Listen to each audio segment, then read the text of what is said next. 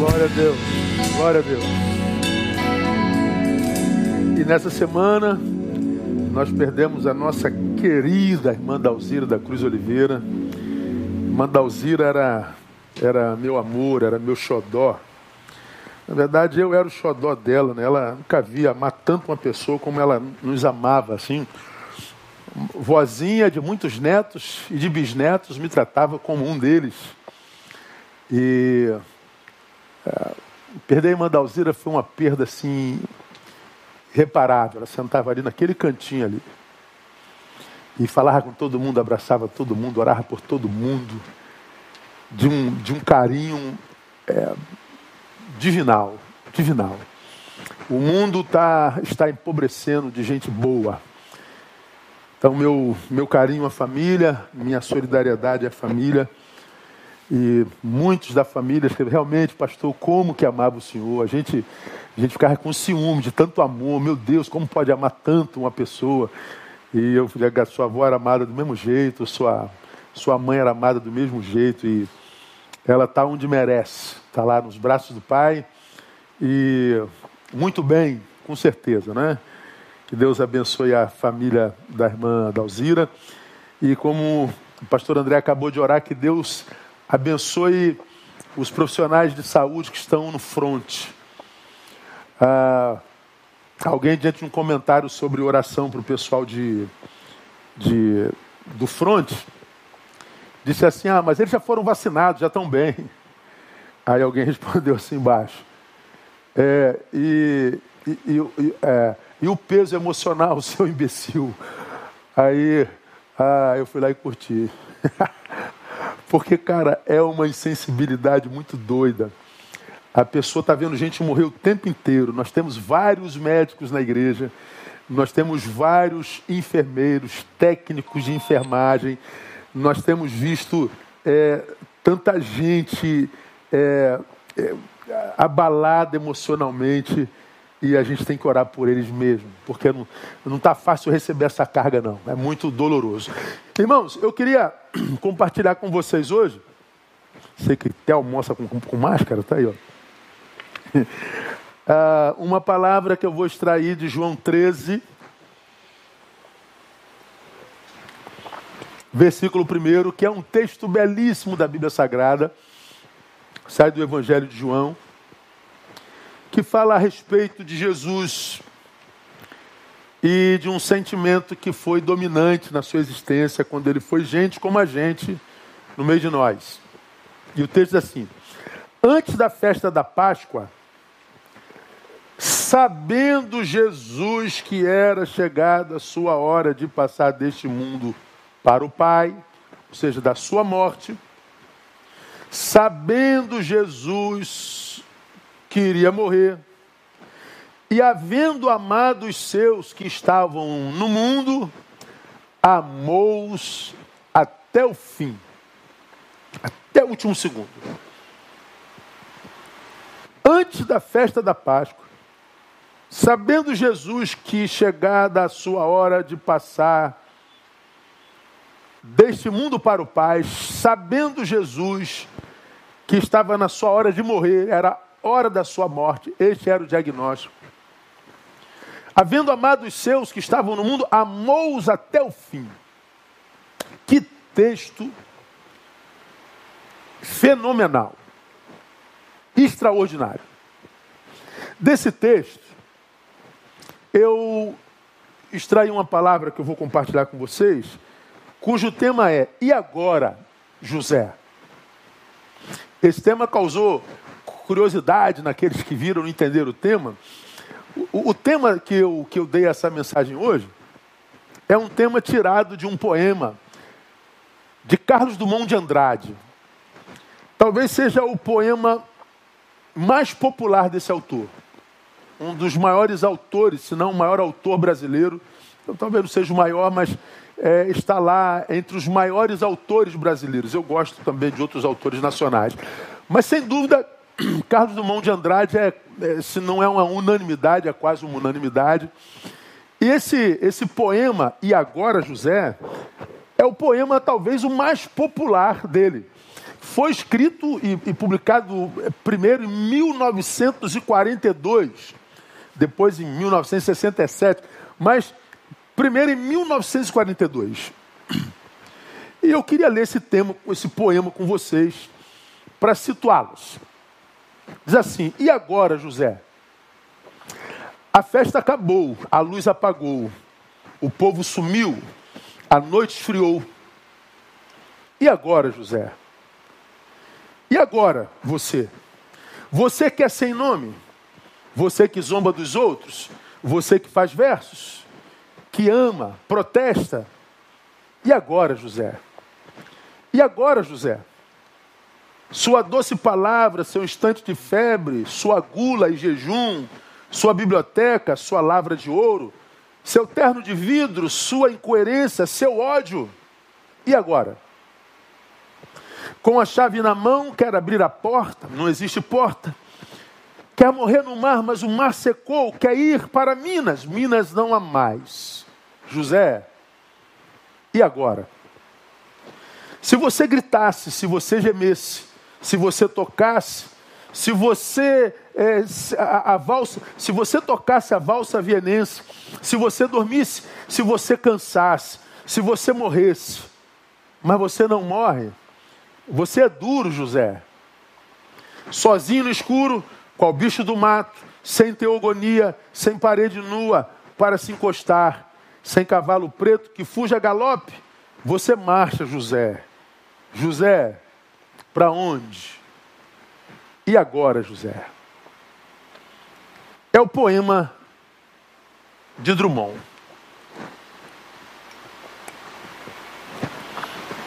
É o poema, na minha perspectiva, de quem olha para uma circunstância e se vê quase sem ter o que fazer e para onde correr. É o poema de quem possivelmente está diante de um diagnóstico diante do qual você não pode fazer nada. E a pergunta vem: e agora, José? E agora, Neil? E agora, Andréia? E agora, João? Ei, e agora, Leandro? E agora, Ana? E agora, Pedro? E agora, gente? O que, que a gente faz se o diagnóstico é contrário? E como temos visto diagnósticos contrários nesse tempo? E agora?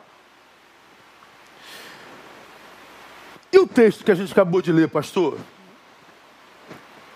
Trata também de diagnóstico sabendo Jesus que era a sua hora de passar deste mundo para o Pai.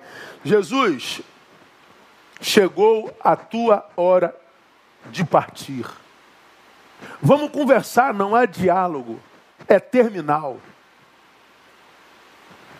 Quanto ao tempo eu tenho? Pouco tempo. Há o que fazer? Não há o que fazer. E agora, Jesus? E agora, Jesus? Jesus está diante de um estado terminal. Jesus está diante de um muro, de uma parede na qual não há porta. Jesus está diante de uma montanha dentro da qual não dá para passar um túnel. Jesus está diante do diagnóstico. E agora, Jesus? E agora, José?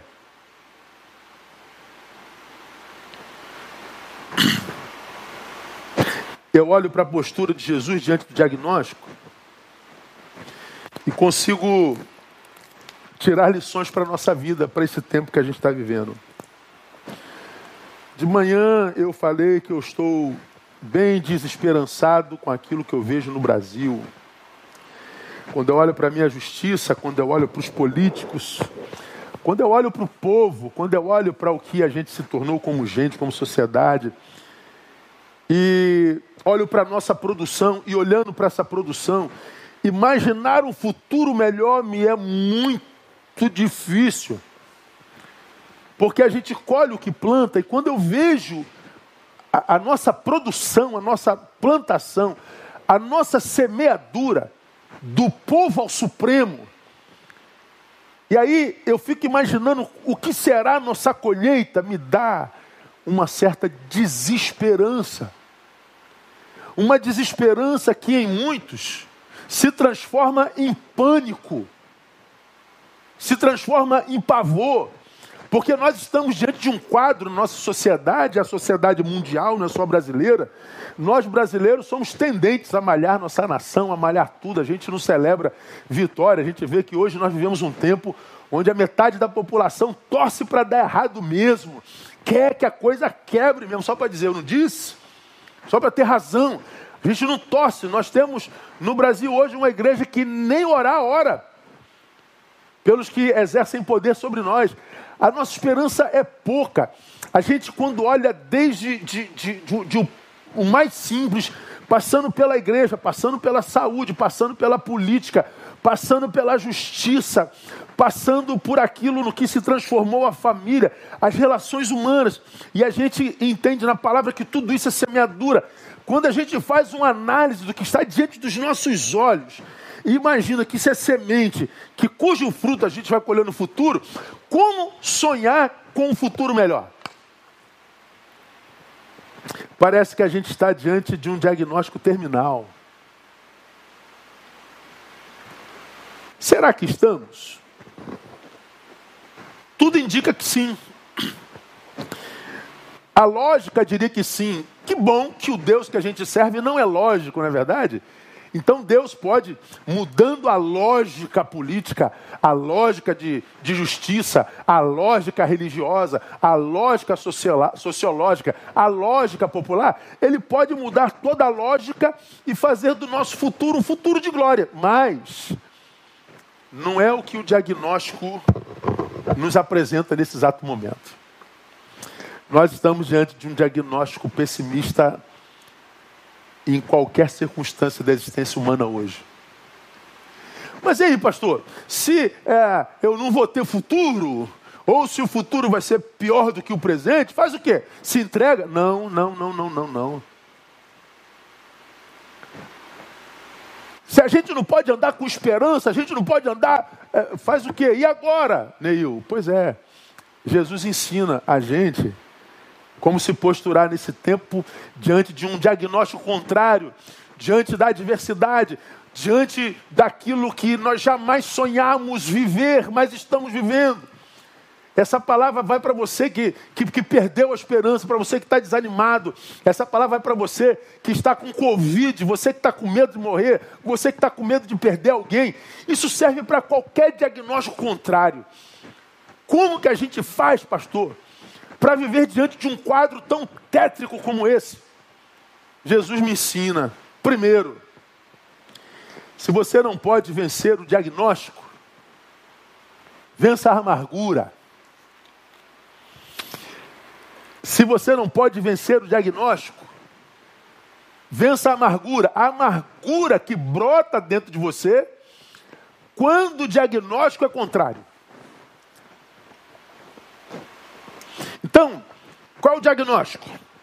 Covid, é câncer, demissão, é, é, é, a lógica não me permite sonhar com um futuro melhor. Qual é o diagnóstico? Não sei. E o que, que esse diagnóstico pode gerar em você? Um monte de coisas ruins. Entre elas a amargura. Não pode vencer o diagnóstico? Vença a amargura. Por quê? Porque o fim, ele não, não enquanto possibilidade, só se concretiza não quando a, a morte chega, mas quando a, a gente desiste da vida. Então, estamos diante de um diagnóstico tétrico. Nós estamos com Covid, estamos entubados. Meu Deus, vai morrer. Calma. A morte sonda, mas ela é ainda uma possibilidade que pode vir a se concretizar e tornar-se uma realidade lá na frente. Mas hoje ela é possibilidade. Nós estamos diante de um diagnóstico. Aqui vai uma palavra que eu já dei aqui no passado. Muitas vezes nós choramos os nossos amados vivos, doentes, como se eles já tivessem mortos. Ai, pastor, pelo amor de Deus, está é, é, com câncer. Pastor, está tá entubado. Pastor, pelo... Aí você é tomado por um desespero e às vezes vem pedir oração com tanto pânico, tanto desespero, a gente diz assim, mas o que que houve? Já morreu? Não, ele está entubado. Mas por que, que você está chorando tanto? É porque é, é, se ele está vivo, é, mas é porque, pastor, você está chorando por uma possibilidade, quando você deveria tratar essa possibilidade como possibilidade, não como algo concreto. As energias que você perde chorando como se ele já tivesse morto, deveriam ser canalizadas em esperança para que o ajudasse na sua recuperação. Só que a gente chora a doença dos nossos amados como se eles já tivessem mortos. A gente chora concretamente por uma realidade possível que não tem garantia nenhuma de vir ser concretizado.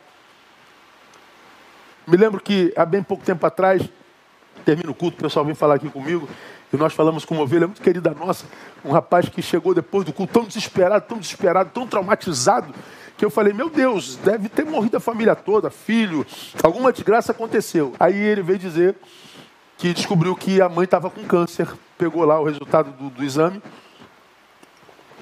e ele chorava que não conseguia falar. Eu falei, meu Deus, ele está completamente panificado, ele está em pânico. Aí eu, para tranquilizá-lo, eu peguei o exame e falei assim: ah, quem dera minha mãe tivesse no lugar da sua com câncer. Choque, trauma. Porque quem tem uma mãe com câncer tem uma mãe. Eu não tenho mãe. Minha mãe não tem câncer, minha mãe está morta.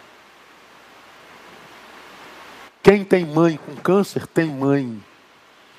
Quem tem pai com Covid tem pai.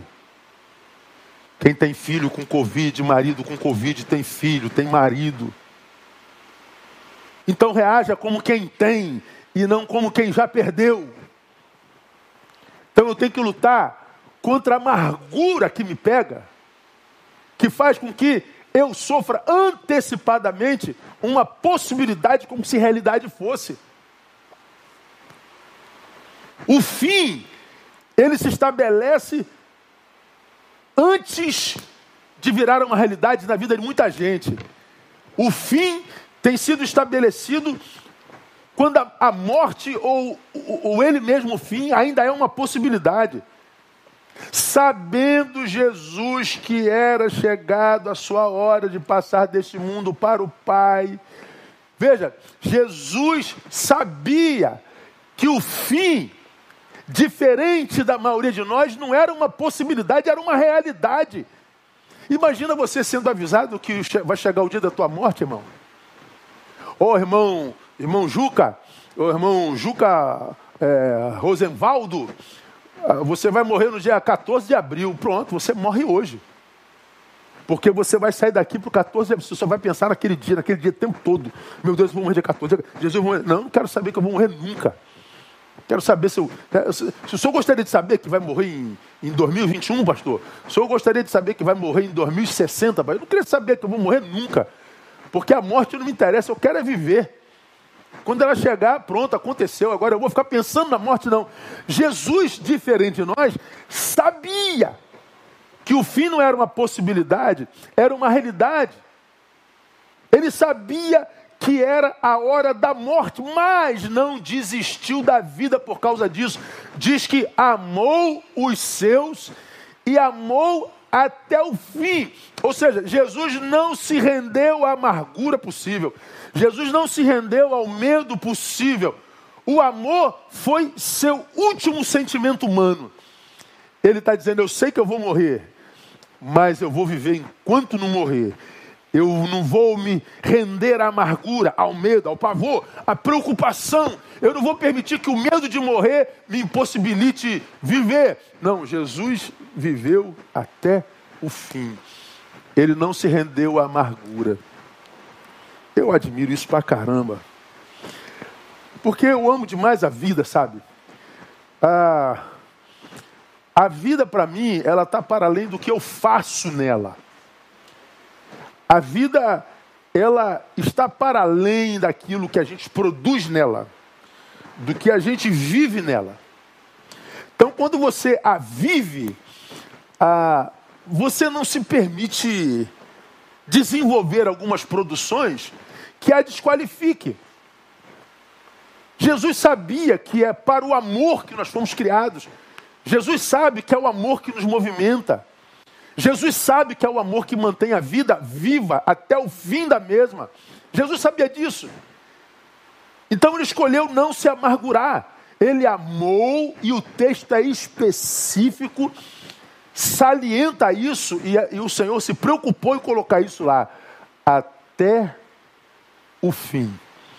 Para que nós entendêssemos que Jesus amou os seus e não foi permitindo que a amargura e o medo fosse fenecendo o amor que ele tinha pelos seus. O texto diz: Ele amou os seus e continuou assim até o fim. Eu gosto disso. Até o fim. Ele não permitiu que o sentimento último dele fosse outro. Aí a gente para para perguntar, né, irmão, a cada um de vocês: com que sentimento você gostaria de ser identificado na vida ou depois da tua morte? Que, que sentimento te define? Quando falam assim, Neil Barreto, que sentimento me define? Quando falam João da Silva, que, que pensam aqueles que estão no nosso entorno sobre João da Silva? Quando falam o teu nome, o que vem na cabeça de quem convive contigo? Ah, uma amargurada. Ah, um invejoso. Ah, um revoltado. Ah, um crítico mortal. Ah, um generoso. Ah, solidária. Ah, acolhedora. Quando lembram de você, que sentimento te define?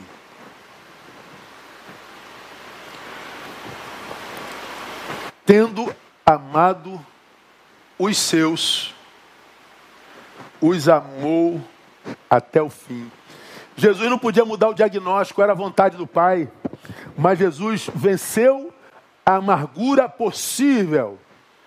Jesus não se tornou um cinzento, um lamuriento, um mal-humorado, um chato, porque se sentiu injustiçado por Deus. Não, se o diagnóstico é esse e eu não posso mudar o diagnóstico, vou vencer a amargura.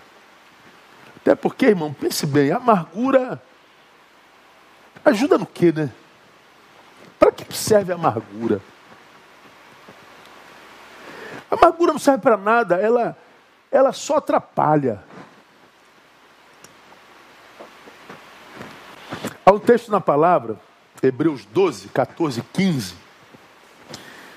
E eu já preguei especificamente sobre esse texto, e você vai se lembrar disso, você que é membro da nossa igreja, onde o autor de Hebreus diz assim: Segui a paz com todos e a santificação, sem a qual ninguém verá o Senhor.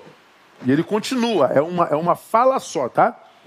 Seguir a santificar a paz com todos, a santificação sem a qual ninguém verá o Senhor, tendo cuidado que ninguém se prive da graça de Deus e de que nenhuma raiz de amargura brotando vos perturbe e por ela muitos se contaminem.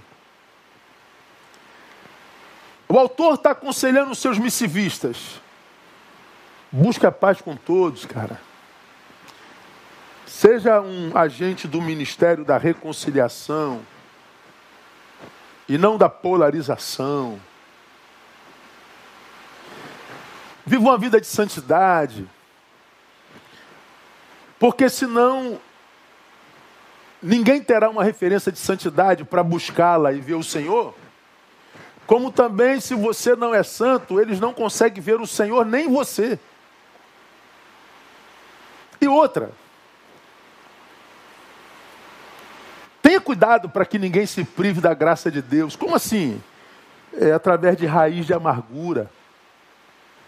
Porque quando a raiz de amargura brota, ela nos perturba,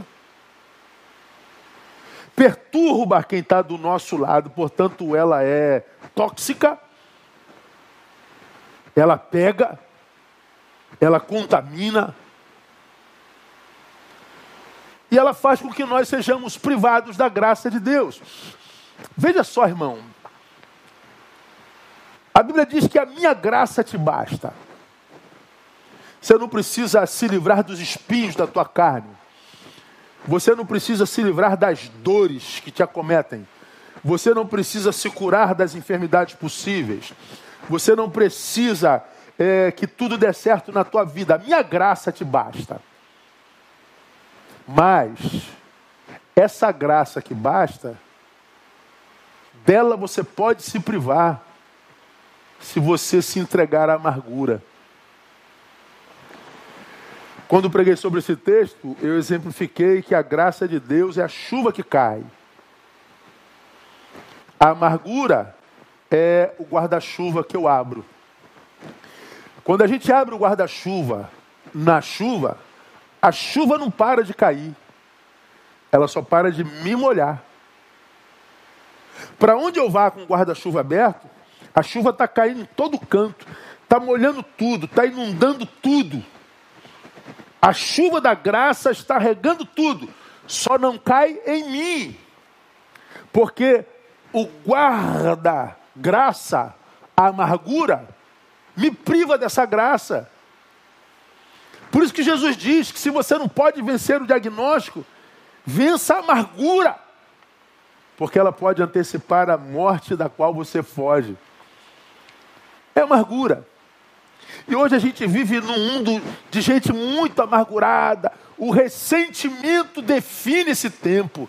Meu irmão, é tudo ódio, é tudo briga. Falei de manhã, no sábado faleceu a esposa do padre Marcelo, do padre Fábio de Melo. A mãe, eu falei o quê? Jesus, padre, não casa não. Ah, a mãe do Fábio de Melo morreu. E você vê os comentários odiosos, cara. Como é que alguém pode é, conseguir frutificar no ódio, estando diante da morte da mãe de alguém, cara. Como que o ser humano consegue? Como que nós nos transformamos nisso, cara? Meu Deus do céu! Como que a gente consegue não sentir mais nada pela dor do outro? E o pior, como que você não consegue perceber que você se transformou nisso. Que o teu ressentimento para com Deus, com a vida, com o patrão, com a injustiça te transformou nisso. A amargura não ajuda em nada. Quantos personagens na Bíblia, né, irmãos, optaram por vencer a amargura? Jesus é um deles, né? E eu vou repetir, tá? Eles optaram não pode vencer o diagnóstico, vença a amargura. E vencer a amargura é uma opção. Quem cedeu à amargura, optou por ser amargurado, amargurada. Quem venceu a amargura, optou por vencê-la. Jesus diz, é, recebe o diagnóstico, vai morrer. E ele morre do jeito que morreu. Na cruz do Calvário ele diz, Pai, perdoa-lhes eles não sabem o que fazem. É, é só Jesus, né, irmão? Eles não sabem o que fazem.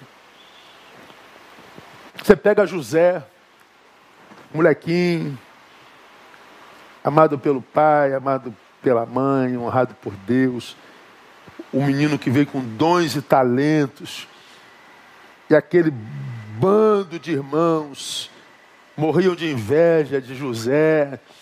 E nosso pai o ama mais do que a nós, e nós trabalhamos muito mais que eles. E esse moleque tal, eles maltratam José, vende José como escravo, diz para o pai que o moleque morreu, que o moleque sumiu, e a amargura do pai entristece e tal. Bom, Deus muda a sorte de José, José vira governador. Uma seca sem precedentes na história vem e mata uma metade da população de fome. A família de José sai da sua, do seu vilarejo e vai para a capital em busca de ajuda. E quem é que distribuía os mantimentos? Ah, ah, o, o governador é responsável por aquilo. José se encontra com a família que o vendeu, a família que o traiu, a família que desonrou, a família que foi diabo para ele. E José faz o quê? Nega a bolsa de compra. José nega o alimento que preserva a vida, não. José os abençoa. José ele tinha toda é, é, razão de ser um amargurado com aquela gente. Ele tinha razão para odiar aquela gente. Ele tinha razão para nutrir raiva daquela gente. Ele tinha razão para tudo que é ruim. Ele abre mão da razão e perdoa. Ele prefere ser um irracional, mas em paz, do que ter absoluta razão e ser um amargurado, privado da graça de Deus. Você vê Jó, Jó é o homem mais íntegro do planeta, não é o mais íntegro de Realengo, de Sulacap, não é o mais íntegro do Rio de Janeiro, o mais íntegro do Brasil, é o mais íntegro da terra. Sua integridade não o livra da dor, da perda, da humilhação, da enfermidade, do luto. Ele perde tudo, seus dez filhos. Sua mulher não suporta e diz: amaldiçoa logo esse Deus e se mata, porque não vale a pena servir um Deus que permite que isso tudo, enquanto desgraça aconteça conosco. Jó tinha toda a razão para ser um amargurado. Jó tinha toda a razão para ser um revoltado. Jó tinha toda a razão para virar uma pedra, um bloco de concreto, porque ele não sabia da reunião no céu. Nós sabemos porque está escrito, ele não sabia. Aparece ainda Bildade e Zofar e ele faz seus melhores amigos, mas eram crentes. E aí diz: é o pecado do teu filho, é tua inveja, é um pecado oculto. São os denuncistas. Como agora, que não ajudam em nada, só denunciam, sem saber da história toda. A mulher dele se amargura e pira. Ele diz: Como fala qualquer doida, falas tu. Receberíamos de Deus o bem, não o mal. E Jó não pecou. O Senhor o deu, o Senhor o tomou, bendito seja o nome do Senhor. Jó tinha toda a razão para ser um amargurado. Ele abriu mão da razão para ter paz.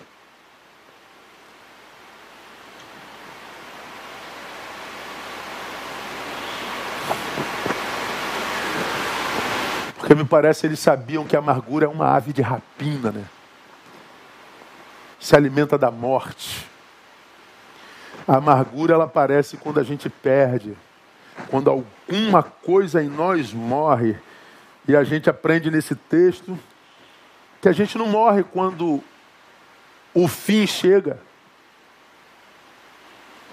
A gente morre mesmo que o fim ainda seja uma possibilidade. A gente pode desistir da vida antes da morte.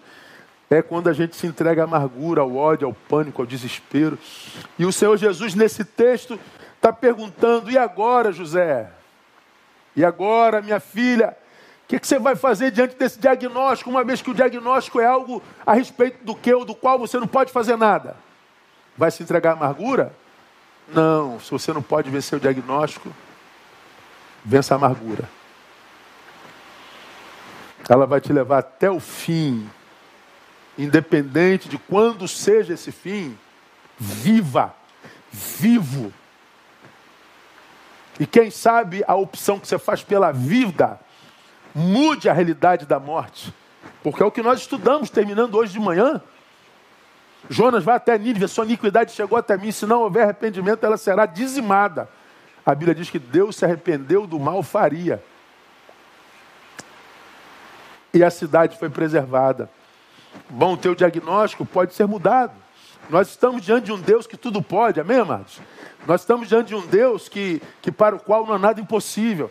Então o que, que a gente aprende com Jesus? Se não pode vencer o diagnóstico, vença a amargura. Segundo, não desista do que sobra por não poder reconstruir o que falta. Mas diga aí. Não desista do que sobra por não poder reconstruir o que te falta. Olha para Jesus. Jesus vai morrer. Não, não, não, não, não. Eu, eu quero isso de volta. Não dá para reconstruir, não, meu filho. É isso aí mesmo. Vai cair o castelo. Bom, mas não caiu tudo ainda, né? Não. Então não vou desistir do que sobra. Ainda tem um fôlego de vida aqui. Eu vou me revoltar nada. Eu vou estar o balde nada. Eu não vou desistir do que sobra por não poder reconstruir o que falta. Mas vai me faltar. Vai, vai faltar futuro sim. Vai faltar uma. Ah, vou me revoltar. Não, não desista do que sobra, não, irmão. Pastor fulano me traiu, a minha vida acabou. Não acabou, não. Tem gente que nunca te traiu. Pastor, estou enfermo, minha vida acabou. Não acabou, não. O que pode ter acabado é a tua saúde, temporariamente. Pastor, eu, eu desisto, meu casamento acabou, minha vida acabou. Não, o que acabou foi teu casamento. Foi tua vida. Não, mas o médico disse que eu não tenho cura, então ama até o dia da morte. Viva até o fim da vida. Jesus não só não se amargurou por não poder viver mais, mas também não se esquivou de viver com intensidade o tempo que lhe restava. Tendo amado os seus, volto lá, amou-os até o fim.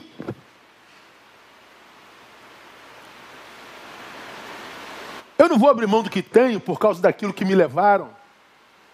Perdi tudo. Perdeu. Não, ninguém perde tudo. Sempre sobra alguma coisa. E às vezes sobra exatamente o que a gente precisa. Tem uma fala que, se eu não me engano, é de Spurgeon. Eu não vou lembrar dela. É... Até que percamos tudo a ponto de termos apenas Jesus,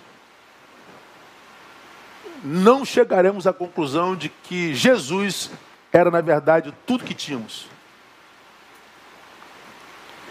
Enquanto não perdermos tudo, até que fique até só Jesus, nós não entenderemos que Jesus era tudo que na verdade tínhamos. Ninguém perde tudo. Porque ele diz: Ninguém que vem a mim, aquele que vem a mim de maneira eu não o lançarei fora. Se você já se entregou a Jesus, meu irmão, você nunca terá perdido tudo. Nunca. Ele vai te restaurar através da esperança que ele pode gerar no coração. Ele vai te restaurar através da capacidade que Ele lhe dá de perdoar. Ele vai te é, restaurar a partir da capacidade que Ele te dá de ressignificar a tua própria história, de fazer algo novo. Ele vai te abençoar. É isso aí, Jesus. Ele vai nos restaurar. Então não desista do que você tem. Ah, meu filho morreu, minha vida acabou. Não, tem mais filhos aqui, ó. Minha mãe morreu, minha vida acabou. Não, teu pai está aqui. Meu pai e minha mãe morreram, como é meu caso. Tem irmãos, tem amigos. A vida está para além daquilo que a gente tem. A vida está para além daquilo que a gente come ou bebe. Não vos preocupeis com o que vez de comer e beber. Não é a vida mais do que isso? É. Então o que eu vejo hoje com tanta frequência, irmãos, é, é essa, essa linguagem vitimista, perdi tudo, a minha vida acabou, como que Deus permitiu, me tiraram tudo. Não, não, irmão. Não desista do que sobrou em você, não. Não desonre o amor daqueles que te amam só porque você foi traído, traída por um deles. Não desista de, de abraçar alguém porque alguém te sonegou um abraço. Não desista de celebrar os elogios porque um te, te, te criticou. Não desacredita do amor porque alguém não valorizou o amor que você eh, ministrou a ele. Não se permita. Não desista do que sobra por não poder reconstruir o que falta. Tem coisa na nossa vida que a gente perdeu mesmo, irmão. Perdeu. Tem mais jeito não. Eu me lembro que essa essa essa consciência eu adquiri na morte do meu pai. Meu pai morreu, era muito novo. E para quem é de Betânia me ouve falar do meu pai de vez em quando. Vive em mim até hoje. Tem coisas que eu vou fazer na vida até hoje, 25 anos depois da morte de meu pai, que eu fiz, eu falei, por que, que meu pai diria, cara, me vendo fazer isso aqui? Aí eu vou lá deixo de fazer. Acredita nisso, cara. Depois de velho, a, a, a, consciência do pai ainda é em mim. Hoje tem filho que não está nem aí para o pai, nem para a mãe, para coisa nenhuma. Quer que se dane, eu quero é, é prazer. Até hoje, a, a consciência de meu pai ainda por cima. Quando meu pai morreu, eu dei uma pirada, né? já, já contei essa história centas vezes. E foi lá naquela época que eu descobri que nós somos finitos mesmo. A gente está diante do corpo de quem a gente chama e diz: caramba, eu não pude fazer nada. E essa é uma das grandes facetas que geram dor na gente quando dá morte. Nós estamos diante de alguém que nós amamos tanto, por quem nós daríamos a própria vida. E a despeito de ter um amor tão grande, nós não fomos capazes de fazer nada. Quando a morte chega, a gente descobre que a gente é nada. Que a imagem superlativa que nós tínhamos de nós era só uma imagem equivocada. Quantos hoje têm amados doentes que, se pudesse, trocaria de lugar? E a nossa incompetência, a nossa finitude, a gente não pode fazer nada. E se encontrar com esse nada que nós somos e nunca acreditávamos ser, dói. Então o que dói não é só a separação do amado, é o encontro com o espelho, é o encontro com a nossa realidade, com o nosso verdadeiro eu, é o encontro com a nossa insignificância. Meu pai morre, eu me revolto. E a minha revolta não era só porque meu pai morreu, é porque eu não podia fazer nada. A revolta era comigo mesmo. Aprendi na morte de meu pai que quando eu morro, quando eu choro a morte de meu pai, eu não choro a morte de meu pai, eu choro a minha. Porque o pai não perdeu nada, foi para os braços do Senhor, quem perdeu foi eu. O meu choro é quase egoísmo, quase. Chega a ser. É porque eu queria mais. Eu queria o muito que ele ministrava a mim. Eu queria o muito que ele me enriquecia muito que Ele me, me dava enquanto proteção e sabedoria. Eu choro a minha perda, não a dele. Há coisas na vida cuja perda é irreversível e com que nós vamos ter que aprender a conviver. Agora, quem é que consegue viver isso, irmão? Aquele que não desiste do que sobra só por não poder reconstruir o que falta. Jesus me ensina isso nesse texto. E agora, José, faz o quê? É, não desista do que sobra. Terceiro, o que, que a gente aprende com Jesus? Coisa linda, né, irmãos? Não se desgaste, eu aprendo com Jesus, querendo ser o agente punidor de teus algozes. Isso desgasta e antecipa o fim. Não se desgaste querendo ser o agente punidor de teus algozes. Por quê, pastor? É porque isso desgasta e antecipa o nosso fim. Jesus, você vai morrer. Sabe como, né? Sabe o que, é que te espera lá, né, meu filho? Sei. Tanto sabia que ele clama: Pai, se for possível, afasta de mim esse cálice. É, não dá para afastar, filho. Não tem o que fazer. Jesus é traído por um filho. Os outros onze fogem também. Um dos mais chegados o nega três vezes. Ele é chicoteado ele é coroado com espinho, ele é transpassado nas mãos e pés e lado, ele é tratado com ingratidão cósmica, ele leva sobre si o pecado de todos nós. E Jesus podia amaldiçoar todo mundo. Jesus podia liberar do seu poder e consumir a todos. Jesus não se desgasta um minuto querendo punir ninguém.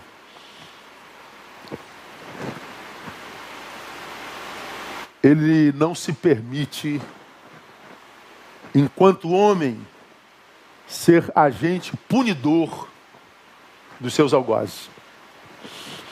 A amargura tem esse poder nefasto de prender a gente pelo ódio àquilo ou àqueles que nos feriram. Fulano me traiu. O que, que a amargura faz? Me prende pelo ódio a esse algoz. E eu estou aqui respirando ele, maldito, desgraçado, tomara que. E tal. Eu estou tomando café e o cara está passando aqui. Eu estou eu tô jantando com a minha mulher e o fulano está passando aqui. Eu estou trabalhando e o meu algoz passa aqui. Pô, pelo amor de Deus, cara. Porque você quer punir, você quer vingança. Por que você quer? Porque você não deixou ir. Você está preso pelo ódio. Você está com desejo de ser agente punidor. O que, que acontece? Você odeia o sujeito, a sujeita, a circunstância. E quem é o único prejudicado nessa trama? É quem odeia. Acabei de falar, pastor odeia o senhor. E o que, que eu tenho a ver com isso, meu irmão? Quem tem um problema é quem odeia, não sou eu que sou odiado.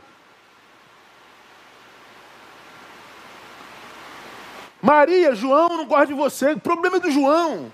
João, o, o Juca te odeia. O problema é do Juca. Quem tem um problema não é quem é odiado, é quem odeia. Quem tem problema não é quem é o, o, o alvo da amargura, mas é o amargurado. Porque está preso ao, objeto odiado. E qual é o problema dessa prisão nefasta que nos coloca no mesmo lugar do nosso algoz? É que, primeiro, te prende, você está preso ao teu algoz. Não há plenitude em prisão alguma de que ordem for. Segundo, é que a vingança é uma prerrogativa divina. E quem pratica essa prerrogativa, que é divina, extrapola a competência espiritual. Nossa, pastor, do que, que o senhor está falando?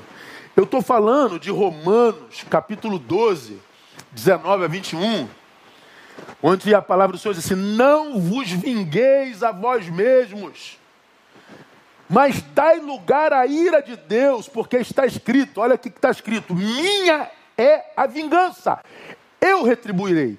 Então, a vingança é uma prerrogativa divina, não sua. A ira cabe. Irai-vos.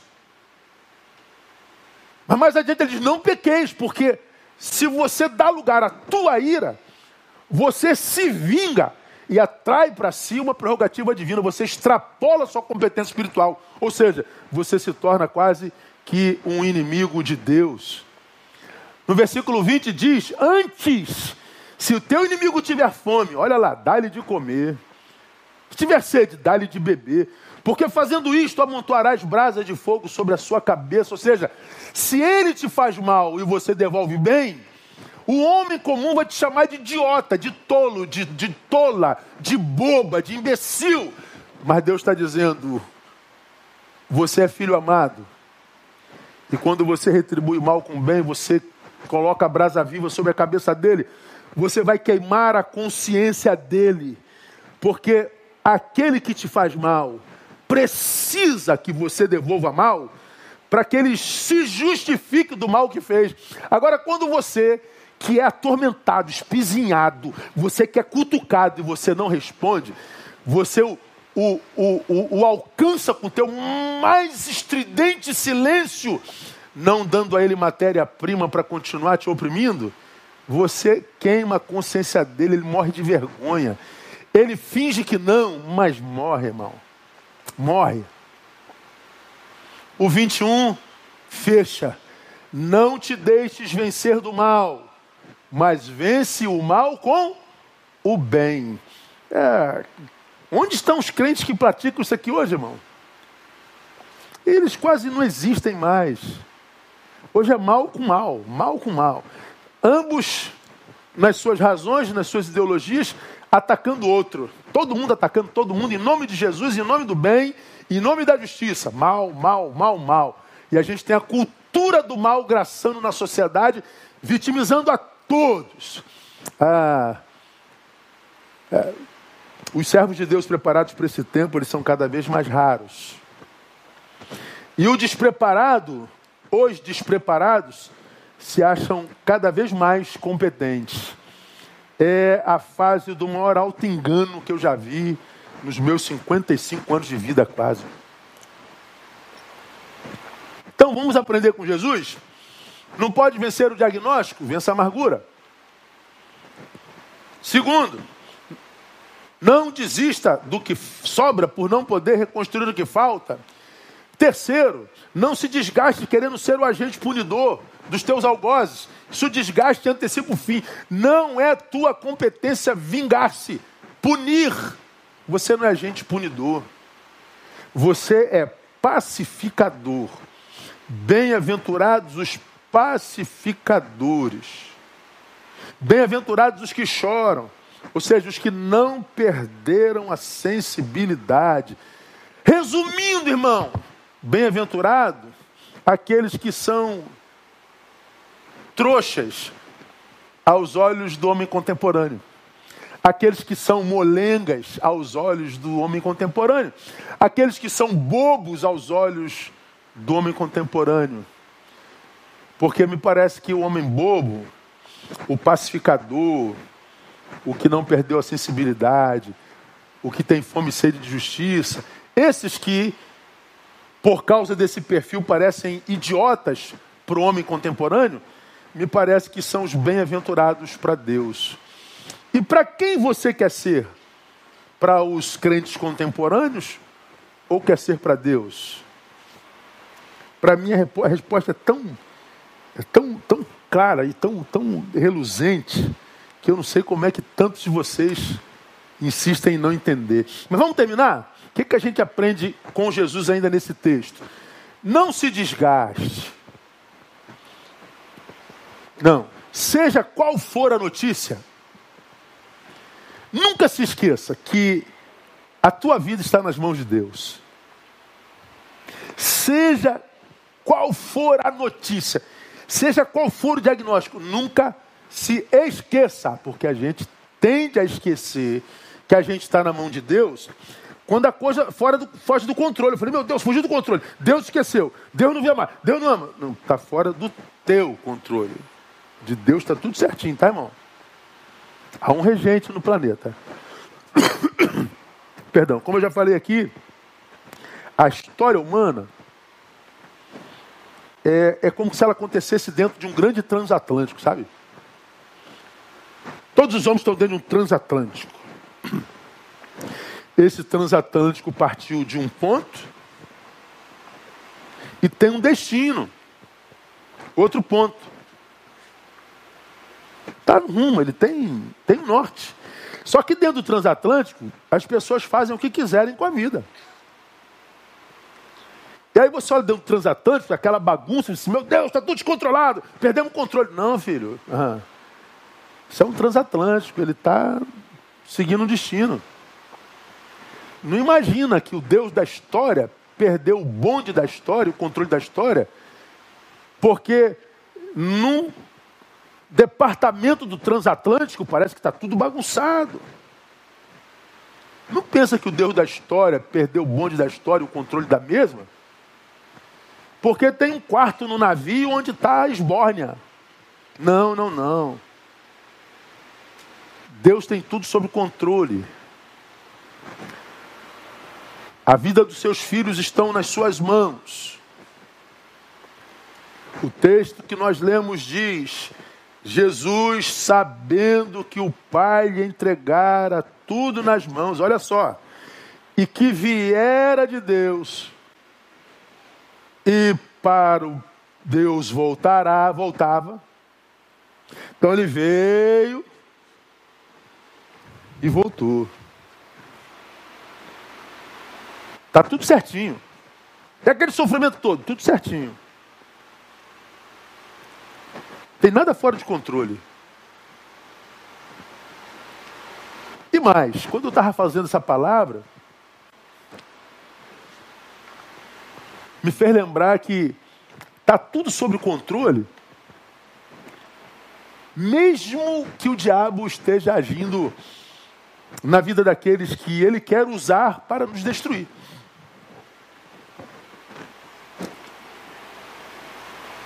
A multidão zombando, Judas traindo, os outros onze fugindo, a multidão apedrejando, os soldados chicoteando, o outro coroando, o outro flechando. Todos contra Jesus de Nazaré. Jesus está sozinho.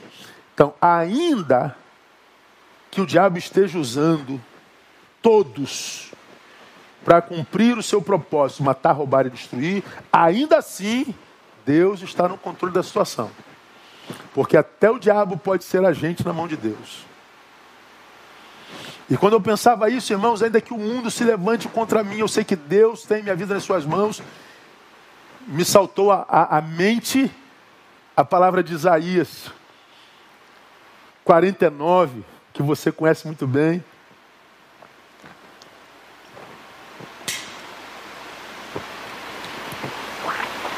Que diz assim, ó. Mas Sião diz: O Senhor me abandonou. O Senhor se esqueceu de mim. Estava na dor. O Senhor responde: Será que uma mulher pode se esquecer do seu filho que ainda mama?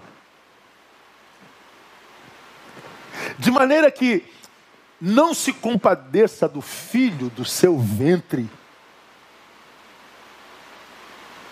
Mas ainda que esta viesse a se esquecer dele, ainda que uma mulher se esquecesse, eu, porém, eu todavia, não me esquecerei de você. Por quê? Olha lá o versículo 16. Eis que eu gravei você nas palmas das minhas mãos. Eu te gravei nas palmas das minhas mãos. Eu tatuei você na palma da minha mão. As suas muralhas, os teus muros, estão continuamente diante de mim. Deus está dizendo, eu tatuei. Deus tem uma tatuagem? Tem. Qual é o teu nome? Os teus muros estão diante de mim, ou seja, eu sou a tua muralha. Então essa dor não significa abandono ou que eu estou sofrendo amnésia, diria o Senhor. Porque ainda que a mãe se esquecesse, eu não. O amor de mãe, perto do meu amor por você, é ódio. O amor de mãe é nada diante do meu amor por você. Não posso me esquecer de você, filho. Pois bem, irmão, se isso é verdade, nunca se esqueça que a tua vida está na mão dele. Independente de qual seja o diagnóstico. Então, se te perguntar, e agora, José? E agora, Neil? Se falarem como você, como perguntaram no Salmo 115, onde está o teu Deus? E agora? Ué, está tudo certo. Se eu não posso lutar contra o diagnóstico, eu vou lutar contra a amargura, eu vou amar até o fim. E agora, José? É, está tudo certo. Porque eu não posso restaurar o que já foi, mas eu posso curtir o que sobra. Vou viver até o fim. E agora, José? E agora, Neil? Está tranquilo. Porque sou humano, eu tenho vontade de me vingar de todo mundo, de chutar o balde, de quebrar tudo. É, mas eu não vou me desgastar fazendo isso, porque não só anteciparia meu fim, como eu extrapolaria a minha competência espiritual praticando uma prerrogativa que é só divina. Eu vou continuar sendo aprovado por Deus. E agora, José? E agora, Neil? Está tudo certo. A minha vida está nas mãos de Deus.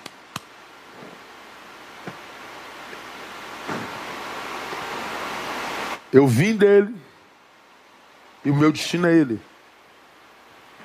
E ele me ajuda a atravessar esse trajeto chamado vida.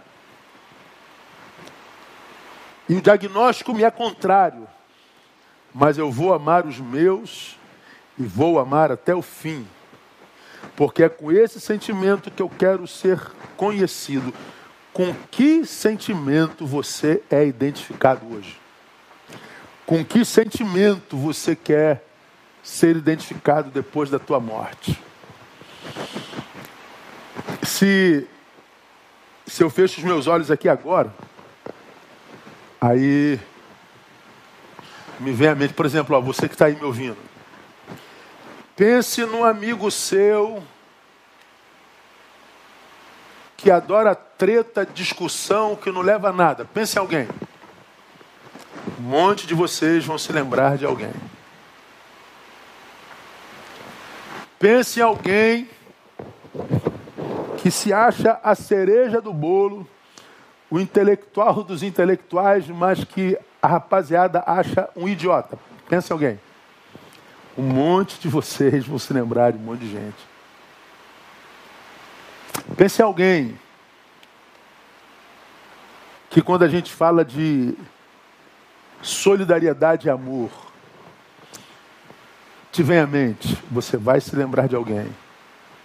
Pense em alguém que é exemplo de superação, de resiliência, você vai lembrar de alguém. Pense em alguém que que é referência de sabedoria, de bom senso, de equilíbrio, você vai se lembrar de alguém. Nossos sentimentos também nos definem. Com que sentimento você quer ser lembrado? E agora, José? Depende de cada um de nós, né? Eu fico com os exemplos de Jesus. Que coisa linda é Jesus de Nazaré, que coisa horrível temos nos tornados nós nos tornado nós. Que a gente possa retroagir dessa feiura que tem marcado a nossa face e que a gente possa retroagir para voltar a ter a doçura, a generosidade, a bondade de Jesus de Nazaré. Porque a vida, como preguei hoje de manhã falando sobre Paulo, Paulo era a resposta e não só uma opinião. Opinião a gente atende mais hoje, a gente precisa de pessoas de resposta. A gente precisa não de achólogos, mas de gente que seja propositiva. E que Deus te faça alguém que seja respostas, não só uma opinião. Que Deus te faça útil, porque você deseja isso para a sua vida. Amém, amados? Que Deus nos abençoe, que essa palavra possa trazer algum tipo de autorreflexão, que o exemplo de Jesus possa nos abençoar, possa gerar em nós vontade de ser como Ele, e que a gente passe pela vida, passe pela vida sendo lembrado como algo muito positivo, como uma referência de equidade, de simplicidade, de santidade, de de bom senso, de bom ânimo, como eu preguei de manhã, de presença relevante, e não de um tolinho verborrágico, cuja vida não é exemplo nem referência para ninguém. Vamos orar. Pai, tua palavra mexe demais conosco nos faz pensar a própria existência. E tu sabes, ó Deus, quantos têm gasto a sua existência como sacrifício ao nada, sem ser referencial para nada, sem ser útil a casa alguma, causa alguma. Só verbo, verbo, verbo. Verborragia, opinião, opinião, opinião. Mas sem relevância nenhuma na realidade da vida. Gente a quem não se deve imitar. Gente que ninguém quer ser. Levanta, a Deus, ainda nesse tempo, uma geração de pessoas respostas e não só pessoas opinião. Pessoas que, diante da pergunta, e agora, José? Respondam. E agora? Agora eu vou me posturar como Jesus diante desse diagnóstico. E que essa postura possa ser a melhor mensagem para essa geração que ouve com os olhos. Estamos sem referenciais, Deus. Conseguiram nos separar. Conseguiram plantar amargura e ódio no nosso coração enquanto sociedade. Conseguiram retirar o valor da comunhão e da congregação. Conseguiram, ó Deus, nos individualizar. Conseguiram nos tornarem egoístas. Nos roubaram de nós.